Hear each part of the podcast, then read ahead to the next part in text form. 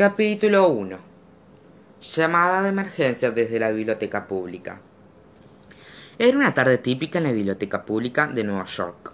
Los pasillos de mármol del famoso edificio intensificaban las pisadas de algunos turistas molestos, estudiantes inquietos y grupos ruidosos de escuelas primarias que se encontraban de excursión. Los guías compartían algunos datos poco conocidos sobre la extensa historia de la biblioteca y se resistían a poner los ojos en blanco al oír preguntas sobre las películas que allí se habían filmado. Los bibliotecarios explicaban cómo llegar a las reconocidas salas de lectura de los pisos superiores y les recordaban a los visitantes que no tenían permitido llevar los libros de la biblioteca a los baños. No había absolutamente ningún indicio de que algo extraño o peculiar podría ocurrir más tarde esa noche aunque esos eventos extraños y peculiares rara vez avisan que ocurrirán. El guardia de seguridad Rudy Lewis comenzaba su turno de 4 a 12 de la noche patrullando la entrada de la biblioteca en la Quinta Avenida. Les gritaba a los adolescentes que trepaban a paciencia y fortaleza, las icónicas estatuas de los leones que custodian la entrada de la biblioteca. Les pedía amablemente a las personas que dormían junto a la fuente que siguieran con sus siestas en el refugio que se encontraba calle abajo, una vez que obedecían, regresaba a las estatuas para gritarle a otro nuevo grupo de adolescentes que se trepaban a ellas. Una vez que la biblioteca cerraba y no quedaba nadie más, Rudy pasaba el resto de su jornada patrullando el interior.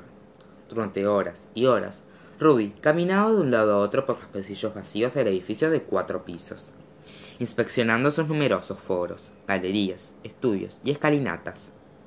Cinco minutos antes de terminar su jornada, seguro de que no quedaba nadie más en la biblioteca, se, preparaba ansioso para cederle su lugar al siguiente guardia de seguridad.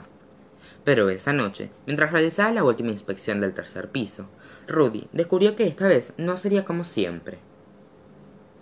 Al final de un largo y oscuro corredor, el guardia de seguridad encontró a, un joven parada, a una joven parada. Llevaba un vestido blanco brillante y tenía el cabello rubio rojizo. Su cabeza estaba inclinada como si hubiera quedado dormida de pie. Al principio, ver a la muchacha allí desconcertó a Rudy. Había pasado por esa parte de la biblioteca una docena de veces, y no había visto a nadie hasta ese momento. Era como si la joven hubiera aparecido de la nada. Disculpe, señorita, dijo. ¿Qué está haciendo? La muchacha no respondió. Oiga, le habla usted, insistió Rudy.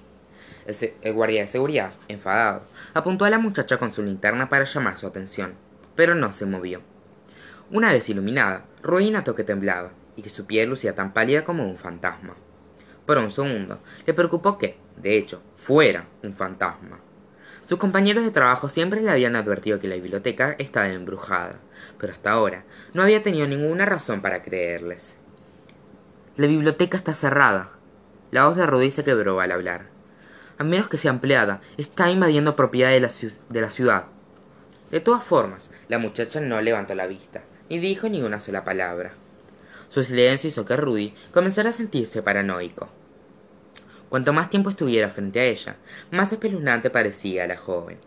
El destino de todo guardia de seguridad en cada película de terror apareció frente a los ojos de Rudy, pero se armó de valor para acercarse a la extraña muchacha.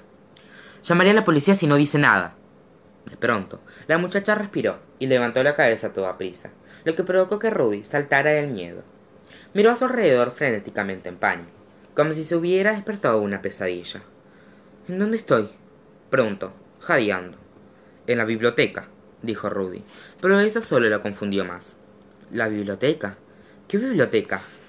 La Biblioteca Pública de Nueva York, le contestó Rudy, en la Quinta Avenida y la calle 42 del Este. Oh, no, exclamó la joven. Tienen que marcharse de aquí. Algo terrible está por ocurrir. ¿De qué está hablando? ¿Cómo llegó hasta aquí? No sé qué está planeando, pero tiene que irse antes de que ella me obligue a hacerle daño, le rogó la joven. Por favor, tiene que escucharme. No puedo controlarlo. Sus ojos azules se llenaron de lágrimas que cayeron por su rostro. ¿Quién? preguntó Rudy. Aquí no hay nadie más que usted y yo. La bruja que me maldijo. Ella me tiene bajo mi, bajo una especie de hechizo que me hace hacer cosas. Cosas horribles. Señorita, es siente que estuvo consumiendo drogas, dijo Rudy. La llevaré afuera y llamaré a la policía. Tiene que ir a buscar a mi hermano. Es el único que puede ayudarme. Su nombre es Connor Bailey. Debería estar en el hospital de New St. Andrew. Sí, sí, sí, dijo Rudy, sujetándola del brazo. La ciudad está llena de lugares que pueden ayudar a personas en su situación, pero no puede quedarse aquí. El guardia de seguridad intentó llevarla hacia la salida, pero la joven no se movió. Jaló de su brazo con todas sus fuerzas, pero ella se quedó exactamente en el mismo lugar, como si estuviera pegada al suelo. Es demasiado tarde, exclamó la muchacha. El hechizo. Lo siento venir. La bruja debe estar cerca. Por favor, tiene que correr. Para el susto del guardia de seguridad, los ojos de la joven se pusieron en blanco y comenzaron a brillar. Su cabello se elevó por sobre su cabeza y flotó en el aire como fuego palpitante. En todos sus años trabajando como guardia de seguridad, Rudy nunca antes había visto algo así. ¿Qué rayos le pasa? La joven colocó una palma sobre el pecho del guardia y unas de luz radiante emanó de ésta, empujando al hombre hacia el final del corredor.